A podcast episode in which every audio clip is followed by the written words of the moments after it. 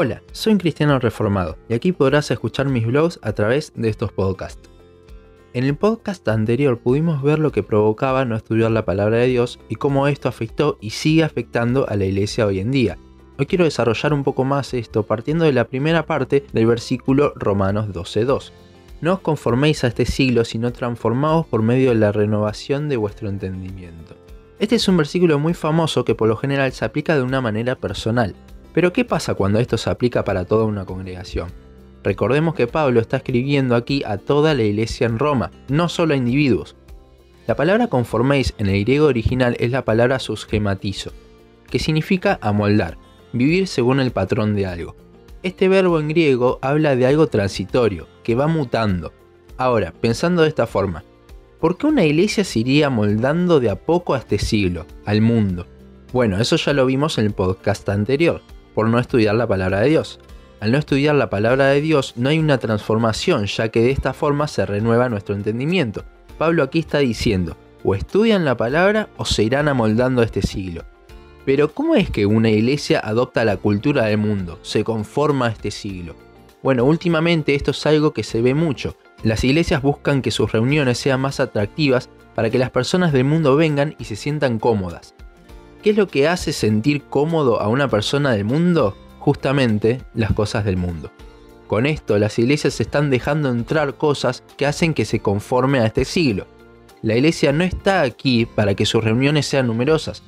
Si fuese así, el trabajo de nuestros hermanos que están siendo perseguidos no tendría sentido porque nunca podrían formar una iglesia con más de 30 personas. De hecho, una vez conocí un misionero que fundaba iglesias en esa parte del mundo y por la gran persecución que hay, las iglesias que fundaba no tenía más de 15 miembros, aunque ya había fundado 14 si mal no recuerdo. Tampoco la iglesia está aquí para ser un espacio agradable para socializar ni para hacer obras benéficas. La iglesia está aquí para glorificar a Cristo. Con esto en mente, ¿para qué se implementan todas estas cosas del mundo en la iglesia? ¿Para Dios o para los hombres? Bueno, creo que ya contestamos esa pregunta diciendo que era para atraer más gente a la iglesia. A la vez, esto ha afectado a las predicaciones, las cuales se han convertido en charlas motivacionales, muchas veces usando la Biblia como para decir que es una predicación en lugar de lo que es, una charla TED.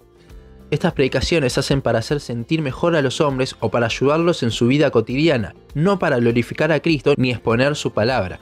Todo esto lo único que crea es un ciclo, en el cual cada vez hay menos estudio de la palabra, en consecuencia más cosas del mundo se suman a la iglesia y las predicaciones cada vez exponen menos la Biblia, y de vuelta al principio. Tristemente estas iglesias suelen tener un gran número de personas concurriendo que se van rumbo al infierno por nunca haber sido confrontadas por el Evangelio. Para terminar, una vez escuché a un pastor decir, lo único que debe ser atractivo de una iglesia es el Evangelio.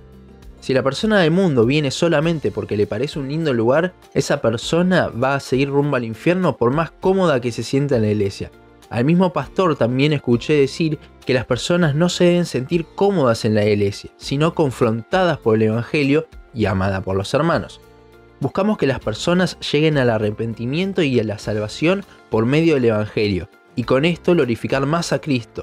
No buscamos llenar asientos, la cultura en la iglesia y la del mundo no se puede mezclar. Una cosa pertenece a Dios y otra a las tinieblas.